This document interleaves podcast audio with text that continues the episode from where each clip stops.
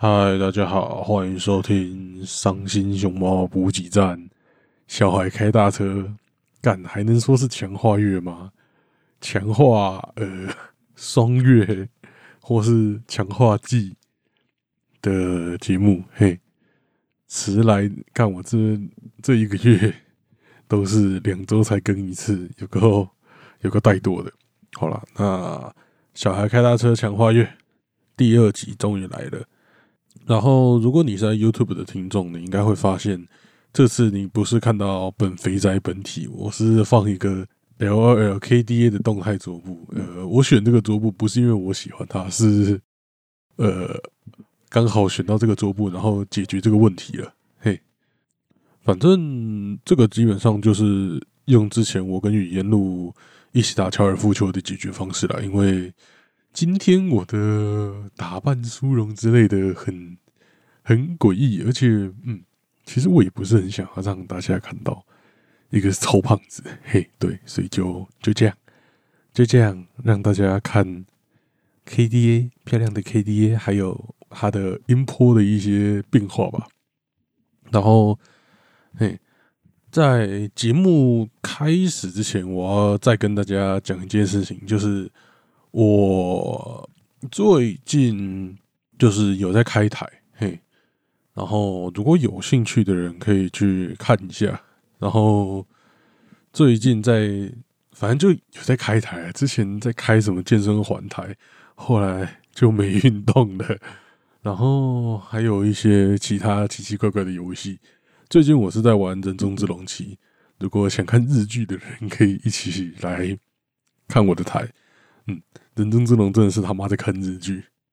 啊！我的要怎么找我的台？很简单，就是你去看我连接的 link tree，link tree 里面有一个我退取的实况网址，我就在那边开台。你可以先关注起来，然后再来看看我开台的时候要不要进来凑个热闹。好了，那今天我要介绍的漫画家是哦，他的字，他的字直接念汉字有个难念，叫练蛙。了伊安恋恋蛙，然后，嗯，这位漫画家他最近台湾开始要代理他们的漫画了，是 D Art 代理的，嗯，然后我前阵子有看到他们说开始预购的消息了，好像是什么六月十九号开始预购，所以听完我这集介绍，如果对恋蛙这个漫画家有兴趣的人，可以直接去看，可以直接去看看要不要预购，我也是。我其实原本上礼拜要介绍他，但上礼拜最后没把稿写出来嘛。然后我也是在写之前就发现，哦，第二天要代理他嘞，好诶，赚嘞，刚好算蹭到嘛。然后虽然我也跟迪亚特没有什么什么勾结之类的，真的是刚好而已。啊，迪亚特他现在好像是在卖另外他所有单行本套组吧，然后加上一些特点，然后卖七百八十块钱左右，反正就一个合理的价格。如果有兴趣的，当然就去看一下了。嗯，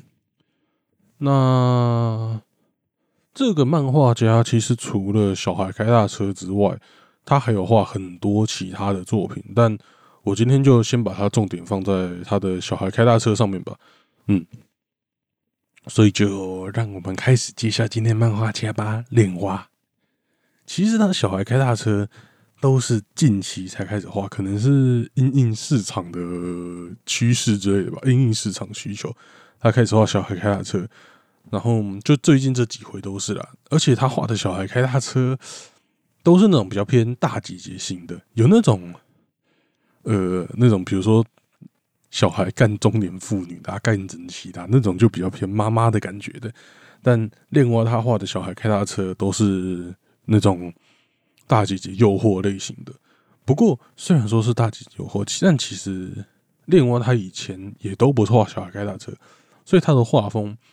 也是比较清新可爱，因为他以前的画的东西就是清新可爱的啦，所以嗯，他又要画大姐姐的诱惑，另外然后又因为他的可爱画风，所以让他的这两个有点冲突的要素撞在一起，因为一般来讲，这种大姐姐诱惑，他的画风。不会是比较清新可爱那种，应该会是比较那种，嗯，油腻、风尘味、妖艳，呃，比较水龙镜那一点的画风了，那种的画风就是比较呃，就是真的比较腻一点的。然后我们恋蛙它的画风就是完全就是比较清水、比较清新的那种。嗯，那这两种冲突的要素撞在一起，让恋蛙他画的小孩开大车就有种，诶，让那个女主角兼具那种大姐姐的那种包容感，还有那种。呃，魅惑的感觉，然后还有那种可爱学生妹的要素，让这两个要素撞在一起，让整个画风看起来有种冲突的感觉，但是又很好看。那恋蛙他在画啪啪啪过程中，我觉得最好看的部分是，应该说小孩开大车的地方了。最好看的部分就是大姐姐在玩弄小弟弟的的小弟弟，干我在攻杀小，反正就。大姐姐在玩弄小弟弟，或是在帮小弟弟口交的时候，那部分是我觉得最好看。像像他画的一般像的本子，也不是一般像，他画的不是小孩开大车的本子，也是前面在玩弄的过程最好看。像男生帮女生抠啊，那或是爱抚啊那些部分，我觉得也是他画的最好看的部分。嗯，这部分因为这部分他会把我们拿小孩开他的车举例了。他会把重点放在嗯大姐姐脸的特写上面。那因为把重点放在大姐姐脸的特写上面，所以又因为恋蛙他他画的东西就是脸很好看呐。那你又可以看到他各种角度脸特写，所以让他整个看起来就很棒。嘿，然后只能说恋蛙他真的是一个技术纯熟的漫画家了。他各个角度都不会有那种你觉得哎，这个角度的脸看起来有点变形，有点怪怪的，有一种死有死角的感觉。但恋蛙完全没有这个问题。嘿，那不过我觉得恋蛙有一些单回，他的接下来我们讲完前戏就要讲本番嘛。恋蛙有一些单回，他的本番掌握度就没有那么好的，就相对来讲没那么好看了。不过。就不是画技的问题，因为他的画技如果有大家有去看另蛙的本子的话，大家就会发现他的画技是一点问题都没有，超级棒，他的画技厉害到不行。但嗯，我觉得可能是表达表达方面的问题，就是他画的角度跟体会体位比较没办法完全的展现大姐姐的那种漂亮，大姐姐的美丽，大姐姐肉体的美感。那因为有些角度，好啦，这有点性别歧视，就是我猜测另外他本身的性别是女生，所以他画的有些东西，呃，跟男生想看的有点不太一样。但是，但话又说回来，他平常平常不是不是他他有一些单回掌握的就还不错，就是。呃，他画的有些本番，就是你明显感觉得到比重，就是男女各一半一半。但是，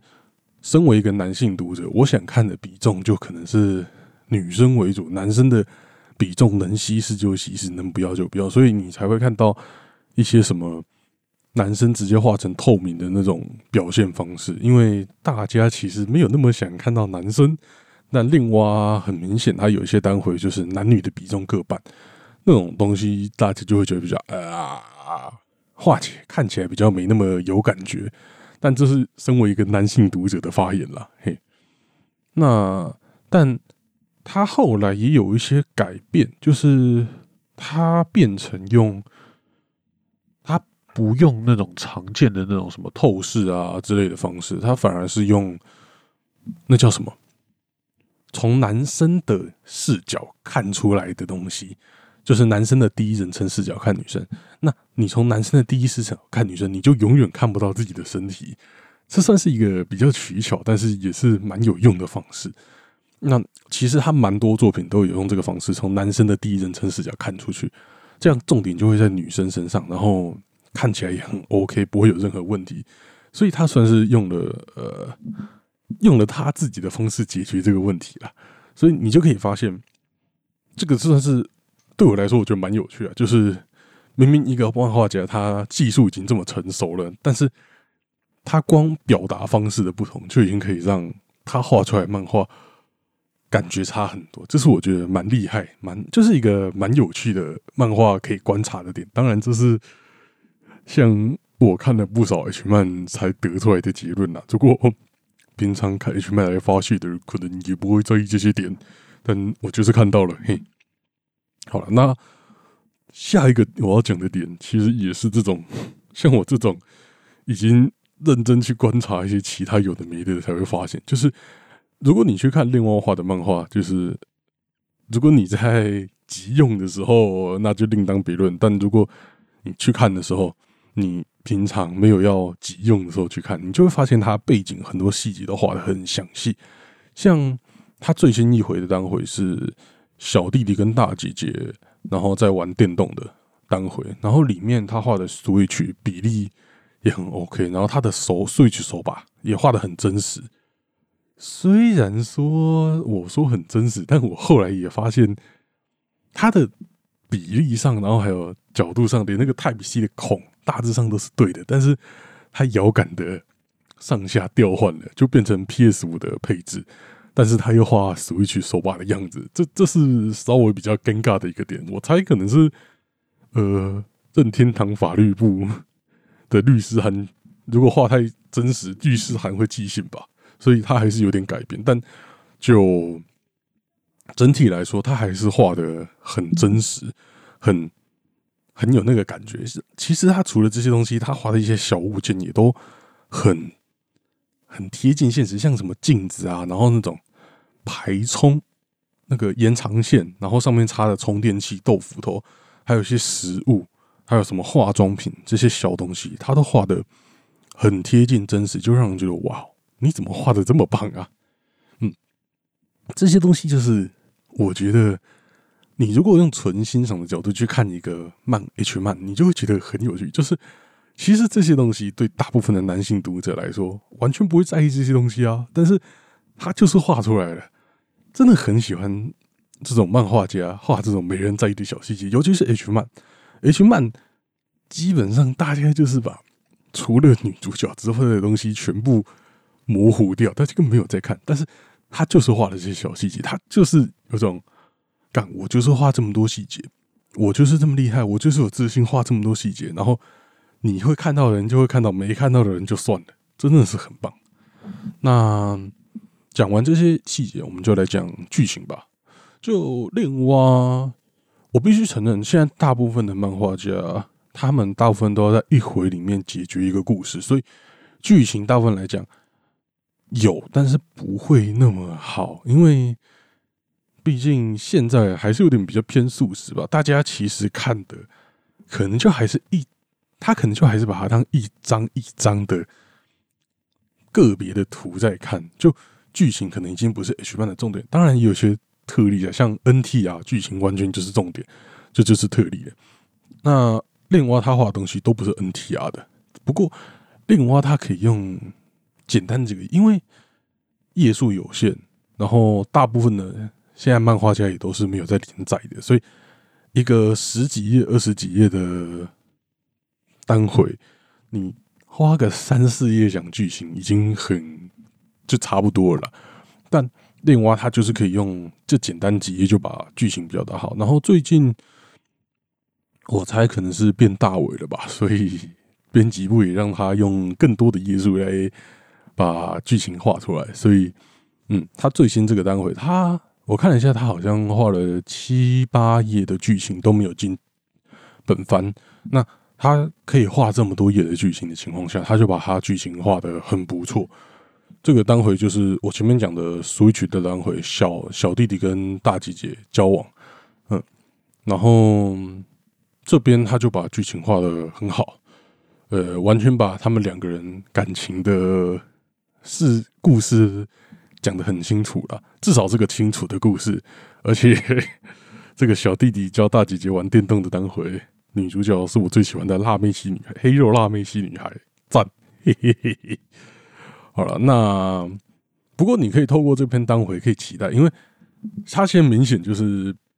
编辑部给他更大的权限，你就可以期待未来他有没有可能画长篇，或是比较连载向的一点的作品，因为你可以想见，练蛙他如果画这些作品，他应该会表现的更好，所以我自己是相当期待了。嘿，那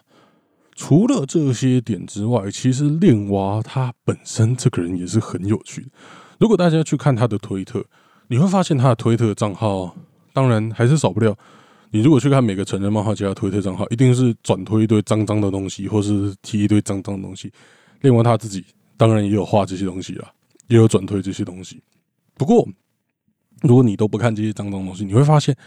他是个蛮文青的人。他很爱去户外，很爱去露营，然后他也很爱摄影。他会拍一堆有的没的东西，像什么星星空啊那些的。就如果你不看他 H 漫相关东西，他完全就是一个那种完全不像死宅，完全不像臭宅，他完全就是一个生活相当文青，相当嗯，我不知道怎么形容，就是那种生活很充实的感觉嘛，跟我完全不一样。然后还会出去露营啊，还会拍自己的露营照片，哦，真的是很特别的一个漫画家，真的。这种这么文青的人很难想象他是一个 H 漫漫画家了，就觉得哦，真的很厉害耶。然后除了另外他的生活很有趣，还有另外一件事情，我也觉得值得一提，就是他另外这个人，他其实还有另外的身份。